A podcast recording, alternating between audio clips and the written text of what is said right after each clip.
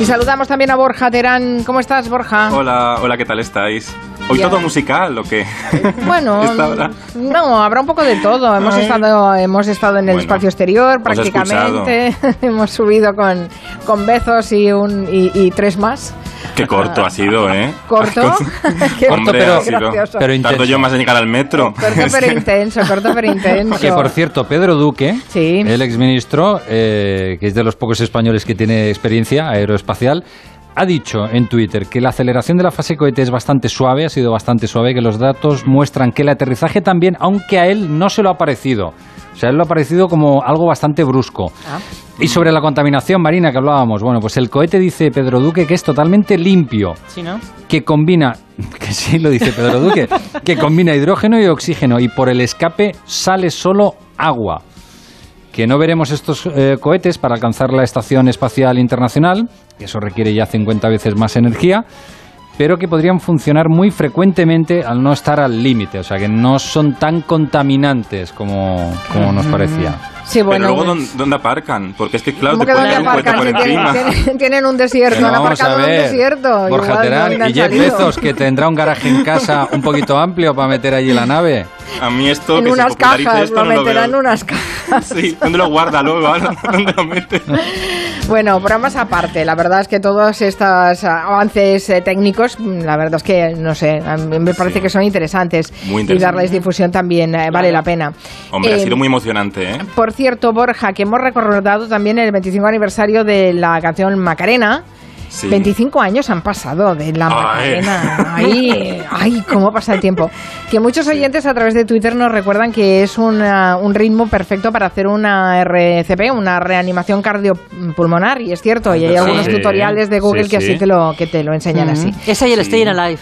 Eh, sí, también, ex- efectivamente. Ay, mira, ayer dieron Fiebre de Sábado Noche por la Sí, tele, en la ¿no? dos. Sí. En la 2. Sí, sí. Es una de esas películas cansinas que también se repiten a menudo, ¿no? Bueno, Muchísimo. después hablamos de películas cansinas. Antes vamos a hacer la pregunta con Borja Terán, que ya saben que hoy quiere repasar la tele vía orquestas, pero antes eh, su último concurso a través de Twitter.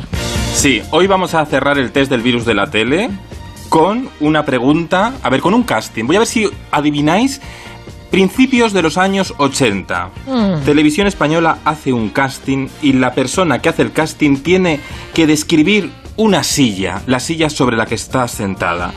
Tres opciones. Uno, Ana Blanco. Dos, Pepe Villuela. O tres, Julia Otero. Mm, vuelves a tu típico truco, ¿no? De poner a Julia entre, entre las Ah. candidatas. Ah, claro. O sea, tuvo que describir una silla en su casting. La pusieron Sí. delante de una cámara y dijeron, eh, o lo pusieron y dijeron, a ver, describe esta silla. Y tuvo que estar hablando un buen rato con, de una silla. Bueno, Qué marrón.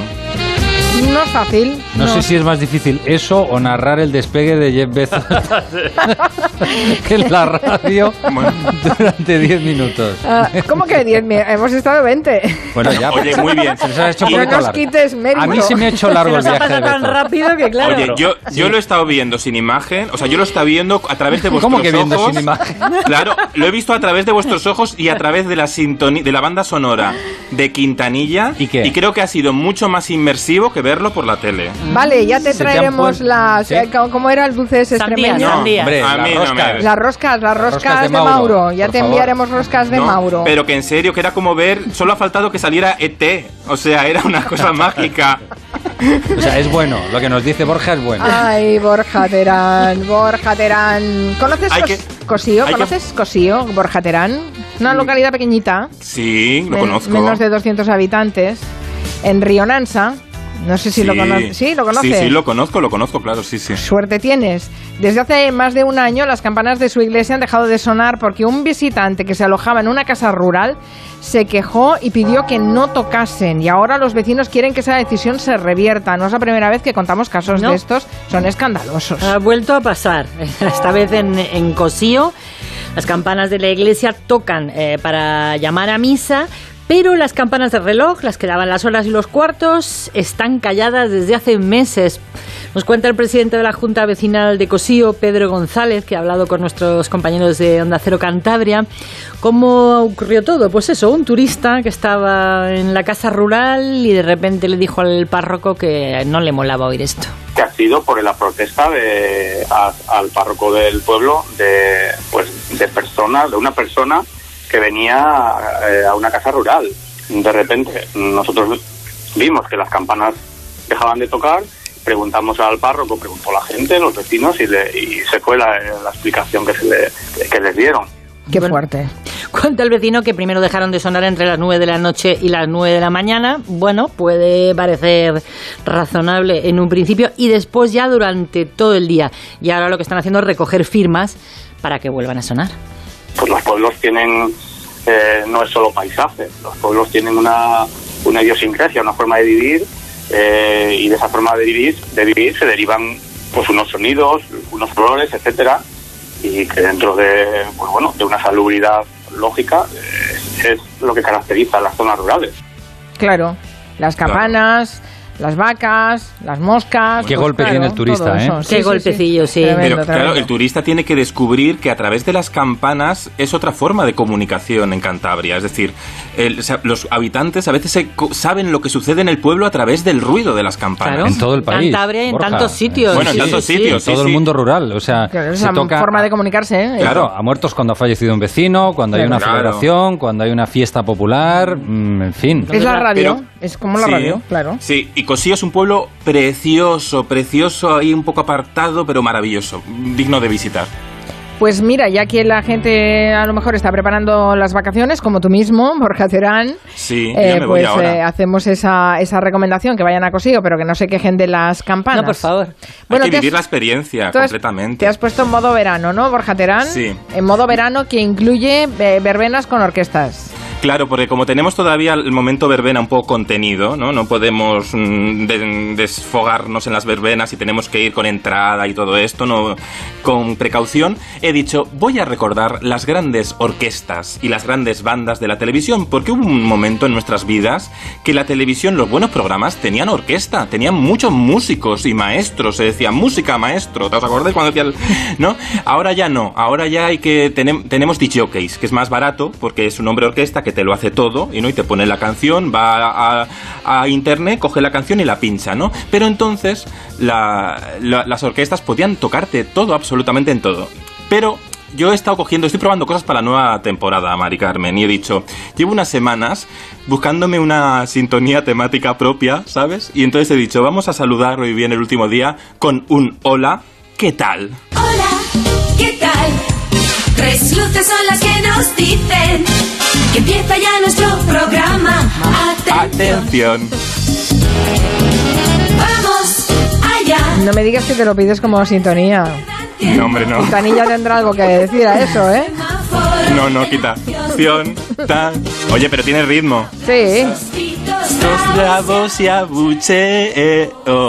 Bueno, es la sintonía, la canción con la que abría Chicho Ibáñez Serrador el semáforo, que fue el primer concurso en el que no solo iban personas a demostrar su talento, sino también iban a mostrar mm, personas su catástrofe eh, musical, ¿no? Y ahí Chicho O sea, que hacían destrozos musicales, Sí, quieres decir. Sí, podías, ah, po- podías hacer lo que quisieras y como saliera y oye, te podían aplaudir o abuchear o bueno, pues oye, está muy bien porque no había que tener eh, prejuicios a la hora de desinhibirte en la tele, ahí en el estudio 1 de Prado del Rey, que es donde, donde se grababa el programa. Y Chicho ahí discur- discurrió muy bien, él siempre organizaba personajes principales, ¿no? El, el presentador era Jordi Estadella, estaba Marlene Mogón, está Asunción en Buena, pero también se buscaba secundarios que armaban mejor la trama y ahí colocó a un director de orquesta que se llamaba el maestro Quintano, así lo presentaba Estadella. La orquesta y él tienen un reto muy importante en el semáforo. Ya saben ustedes que, eh, evidentemente, ellos llevan una larga trayectoria profesional, son auténticos profesionales, maestros de la música, pero jamás se han encontrado en el caso de tener que acompañar a participantes que no están acostumbrados a actuar con una orquesta profesional, ¿es cierto o no? Desde luego, pero eh, evidentemente nosotros tampoco estamos acostumbrados a ellos. Ya, ya, ya, ya, ya, O sea que lo que intentaremos Cuesta mucho. es seguirles, cazarles, perseguirles, ya veremos. Sí, sí, no es fácil, ¿eh? Ponerlos de acuerdo, eh, Bueno. hacer que estén sincronizados. No es nada fácil. Y el, y el gran decorado del programa, de fondo, estaba la orquesta, siempre en plano, dando esto que se llama en televisión movimiento de plano, para que no sea fijo el fondo, ¿no? Para que parezca que siempre hay, hay vida detrás. Pues estaban los músicos tocando sus instrumentos para, bueno, pues para armar a los grandes artistas que pisaban en aquel escenario y a veces sufrir a otros grandes artistas como el mítico Cañita Brava. Voy a poner un molino en la misma carretera. Va moliendo caña brava cada vez que quiero yo. Bueno, qué, qué Bueno. difícil es hacer el acompañamiento musical de este hombre, ¿no? difícil, complicado, pero oye, el tío tenía talento, el tío ha vivido luego muchos años de esto, ¿eh? O sea, quiero decir que creo que por Galicia sigue haciendo bolos, si me apuras. O sea que este programa le disparó a la fama y es un programa que en realidad nos descubría un nuevo tipo de talentos que eran aquellos frikis, entre comillas, a mí me gusta mucho el término, el término friki para bien, bueno, que nos reíamos con ellos o de ellos también, ¿no? Bueno, más orquestas en televisión. Bueno, yo creo que Andreu Buenafuente, salvando las distancias con el semáforo, Andreu Buenafuente también siempre sus grandes late nights los apoyaba con una banda, con, lo sigue haciendo en Movistar Plus, con una banda que, eh, por cierto, es una de las que mejor suena en televisión. Y tuvo de, de casi de Sancho Panza, ¿no? La risa de aliado muchos años en TV3 y luego en Antena 3 y en la Sexta, de Joan Eloy, con el que acababa haciendo gags como estos. Algo en inglés, va.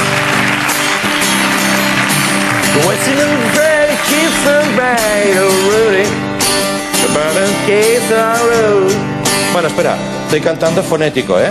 Estás cantando muy bien. Vale, venga. Va, ven. Pero espera, de cantante afectado, de estos que, ¿sabes que se ponen un peinado por aquí que les molesta pero lo llevan igual? Que aquellos que parece que no quieran cantar. Sí, ¿Sabes? que están Sí. así de... Vale. Ahí. You're wasting in my Missouri, reading never. You some chance another sees the foul. Ah. ¿Pasa algo? Bueno, ¿Eh? No, no. Ah, ah. Oye. No, sí, eso. eh. Hombre, es para, para ponerme El algo. programa es tuyo, pero mi pierna no. Bien, vale. Con esta frase nos quedamos. Buena química Porque- tienen, sí. Sí, tenían, tenían buena química. Joan Leo ya falleció. Es, bueno, y es esta, esta complicidad tan importante en, en, en televisión, la complicidad, dejarse llevar y dejarse, dejarse, eso, dejarse llevar. Yo- más canciones. Voy a poneros una sintonía mítica. A ver, que también un programa muy grande de apuestas que decía así la canción. Programa de apuesta. ¿Y no hay otro? Apostamos. Que apostamos. Bastante que te servirá. Te las A mí me sabes todas, Borja, por favor. Fatal. Juego. Mira, este, me encanta mucho. Vida es un juego y hay que apostar. Todo es posible. La vida es una apuesta y nada más. Tan, tan. Es- esto es muy importante. No, es que la letra tiene filosofía. eh. Escuchadme un momento. Sí, sí, sí, esto sí. es cuando no habíamos vivido una pandemia y en la tele disfrutábamos, nos reíamos y pensábamos, la vida es una apuesta y nada más. Y nos dejábamos llevar, ¿no? También.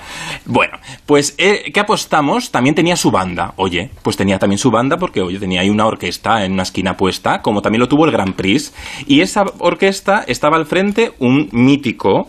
El maestro Leiva, que también hizo muchos Eurovisión. Hombre, sí, muy conocido, muy notorio, maestro Claro. Leiva, claro. Hizo lo de Azúcar Moreno, eh, lo habéis puesto en el arranque del programa, también Mm. fue con Sergio Dalma. Bueno, el maestro de Leiva, una institución de los directores de orquesta en la televisión, y cuando empezó en que apostamos, pues le disfrazaron un poco, le vistieron un poco como de colorines. Y mira lo que le pasaba a él cuando le pusieron esta ropa. Era un color mm, rosa, marrón, estrambótico. Vamos, yo era cualquier cosa menos un director de orquesta. El segundo era un azul chillón terrible y luego hubo otro de color granate, o sea, era un corte terrible. Y lo que pensabas por dentro. ¿Qué van a pensar mis compañeros de, de música que saben que estoy haciendo poco menos que el payaso? Lo que pasa es que la banda está borracha. Está borracha. Ay, pobre maestro Leiva.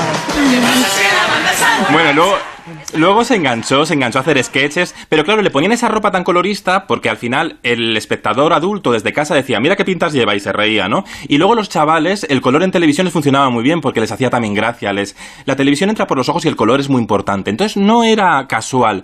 En vez de ponerle una ropa negra muy seria, pues le ponían más desenfadado y bueno, era otro tipo de uniforme. También los programas matinales tenían orquesta, por cierto. María Teresa Campos tenía orquesta, bueno, así podían tocar cualquier canción. O Jesús Hermida, había una orquesta muy mítica en televisión, la orquesta Alcatraz, que os recordaréis, porque tu- estaba en todos los programas, y Jesús Hermida la despedía así en el último por la mañana. Llegaron estos señores y estas señoritas con nosotros. Nuestra vida cambió de alguna manera, porque nuestra vida es más alegre.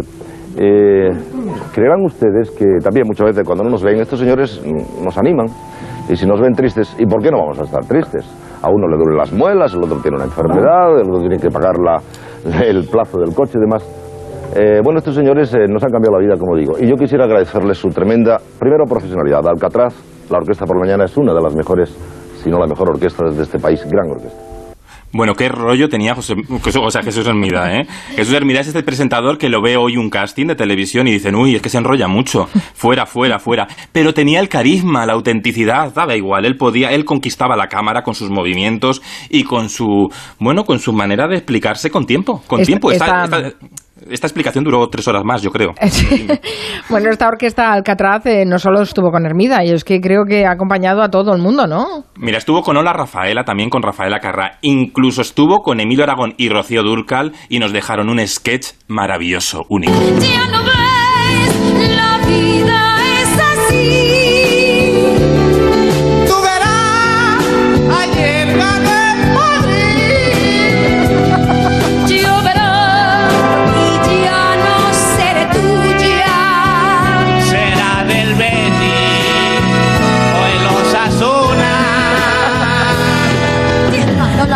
perdonadme. Me- eh, perdonadme, Pero si chicos, estaba- pero. estaba- Ay, estaba quedando bien. Alcatraces bonitos míos. Voy a, a ver si a este hombre No le dejan a uno vereda. inspirarse. Dice, di- dice, perdonadme, Alcatraces míos. Es que eran ya como la orquesta de referencia. Es que daba cachet Sí, tener a los sí, Alcatraz en los programas de televisión. Bueno, que Emilio Aragón al final se convirtió en director de orquesta. Recordemos que Emilio Aragón fue, siempre estuvo la música muy, muy, muy presente en sus programas de entretenimiento, claro que sí. De hecho, ahora en Movistar Plus está haciendo un programa que se llama Manda Sonora Original con música en directo que es delicioso, delicioso. Que es una celebración de la música, de la vida, de la compañía de estar juntos, tan importante.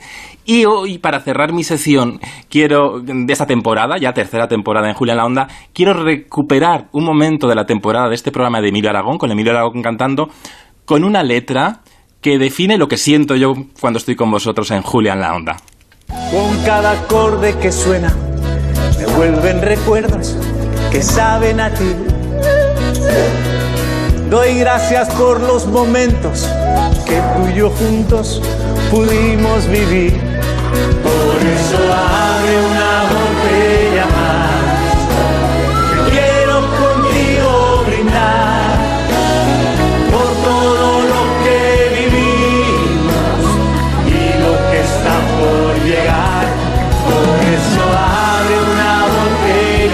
queda claro que Emilio Aragón canta mejor que eh, cantaba en el sketch, ¿eh? Con Rocío Durcal. Sí, canta muy bien y compone muy bien, porque él es compositor de grandes bandas sonoras de nuestra televisión, como la propia de Médico de Familia, o estas canciones, que esta misma canción es suya, es suya. A ver eh, qué responden nuestros oyentes a este último test de- del virus de la tele. ¿Quién tuvo que describir una silla en su casting? Había tres opciones. Ana Blanco la ha votado el 13,2% de la audiencia. Pepe Villuela lo ha votado el 47,3% de la audiencia. Y Julia Otero lo ha votado el 39,6% de la audiencia. Y la respuesta es... Pues la respuesta correcta es alguien que para mí siempre es la respuesta correcta, Julia Otero. De la silla en la que estoy sentada, me dejan mirarla. Bueno, pues la silla en la que estoy sentada es uno de esos artefactos que tienen el sello de la modernidad. Es una de esas eh, sillas cómodas, pero para únicamente un ratito. Pero ustedes se imaginan esta silla en un, en un salón lujoso. Era Pues un muy casting. ¿eh? Era un casting. Era un que casting. improvisar sobre una silla, sí, sí, sí. De repente, una silla de estas, pero supo mirar muy bien los matices, porque eran esas sillas que tiene la televisión que son incómodas para que esté recto. Y por supuesto, Julia no se cortó y lo dijo. Y lo dijo muy bien. Se fijó en el detalle, no en lo obvio. Se fijó en el detalle, tan importante en el periodismo siempre. Bueno, que sepas, Borja Terán, eh, que, mm, que José del Cura nos ha dicho que esta pregunta era de primero de fan de Julia Otero, ¿eh? Hombre, es que, a ver, pero porque él es un friki como yo. Hablando de friquismo, esto de las repeticiones reiteradas de películas, eh, ¿cómo lo podríamos llamar esto, Goyo? ¿Cansinismo televisivo? Redundancia televisiva. Redundancia Ayer sería término hablábamos- científico, ¿no? Sería eso, pero... Sí. Repetición hasta la saciedad. Cansinismo. Cansinismo, vale. No, no sé si Borja comparte ese término. Es que hoy, sí, Mm. hoy vuelve a emitirse Otra vez, No. ¿eh? Titanic. Otra vez, Titanic. No. Otra vez. No. Sí.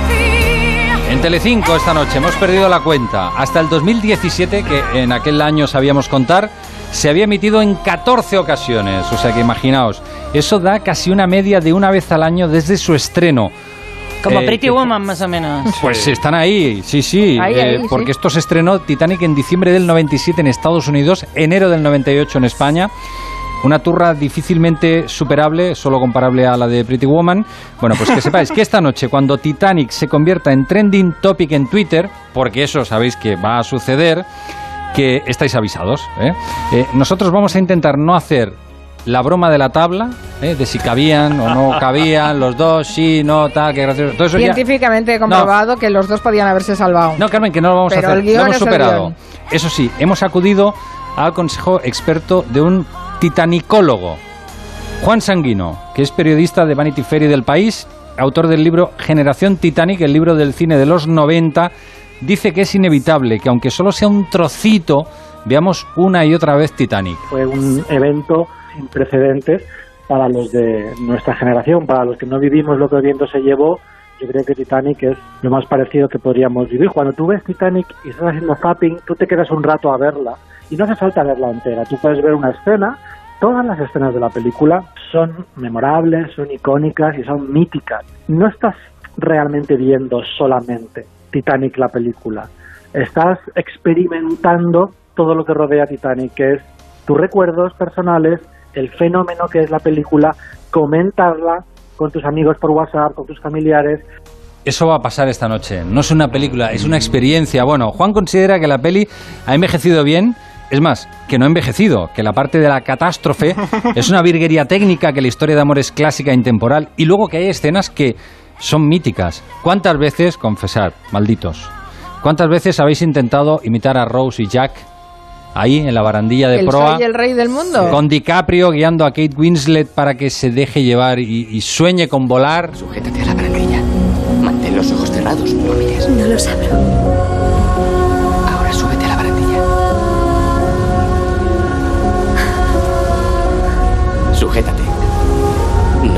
Y mantén los ojos cerrados. Que os conozco, que lo habéis hecho. Ah, yo soy más de imitar la de Winslet echándole de la colchoneta. En una barca hinchable lo habéis hecho y os habéis caído al agua, os habéis pegado un barrigazo. A mí me, han hecho- me hacen más lo de tirarme de la tabla. Pero- Oye, que, no, escu- bueno, ¿puedo decir aportar una cosa muy rápida? Perdona que te corte, Goyo, Venga. y te fastidie el guion. En televisión se llama esto, cuando se repone mucho unas películas, se llama el efecto karaoke. Porque el espectador mm, eh, se engancha sabiéndose los diálogos de memoria. Entonces Claro. lo vuelve a ver y lo vuelve a ver. Sí. Sí, sí. Bueno, pues eh, como buenos hipster moderniquis que somos, hay que odiar un poquito. No podemos solo hablar bien de Titanic, porque sí, el odio siempre vende. Juan Sanguino tiene los datos del primer odiador que tuvo esta película. El primer pase de Titanic, que se estrenó el 19 de diciembre en Estados Unidos, recuerdo un reportaje de Los Angeles Times que entrevistaba a, a los espectadores y había un chico de 22 años que dijo, "Mm, la historia de amor es un poco rollo, pero la parte del hundimiento está fantástica. Y esa fue la primera persona, el primer registro que hay de una persona diciendo que la- lo único bueno de Titanic es el hundimiento. Desde entonces llevamos 24 años aguantando a personas diciendo que lo único bueno de Titanic es el hundimiento. Glu, glu, glu, glu, glu. Qué De bueno. aquel hater, Qué bueno. todo el odio que tenemos ahora en, Sí, sí, en las qué redes. bueno. Los No, odiadores son está- fundamentales. Está muy bien Titanic. Otra cosa es, claro, no, la, la excesiva repetición es una pena. Dice Oh. Kikere, de todas maneras, que lo de repetición de películas por méritos propios debería llamarse Pretty One mismo. Pues sí, porque es la lugar, o verano azulismo, porque también han sido repuestos. lo han- Pero han más, más, veces. más Pretty Woman, ¿eh? Porque Sí. Verano Azul creo que lleva 12 y Pretty Woman ya te Hoy lleva verano azul, calla, calla, calla, verano Sí. azul. Adiós, Borja Terán, pásalo bien. Adiós, que os quiero mucho. Que yo sabía que os admiraba, pero ahora también os quiero que lo sea. Al adiós. Me voy Adiós. vacaciones. Chao.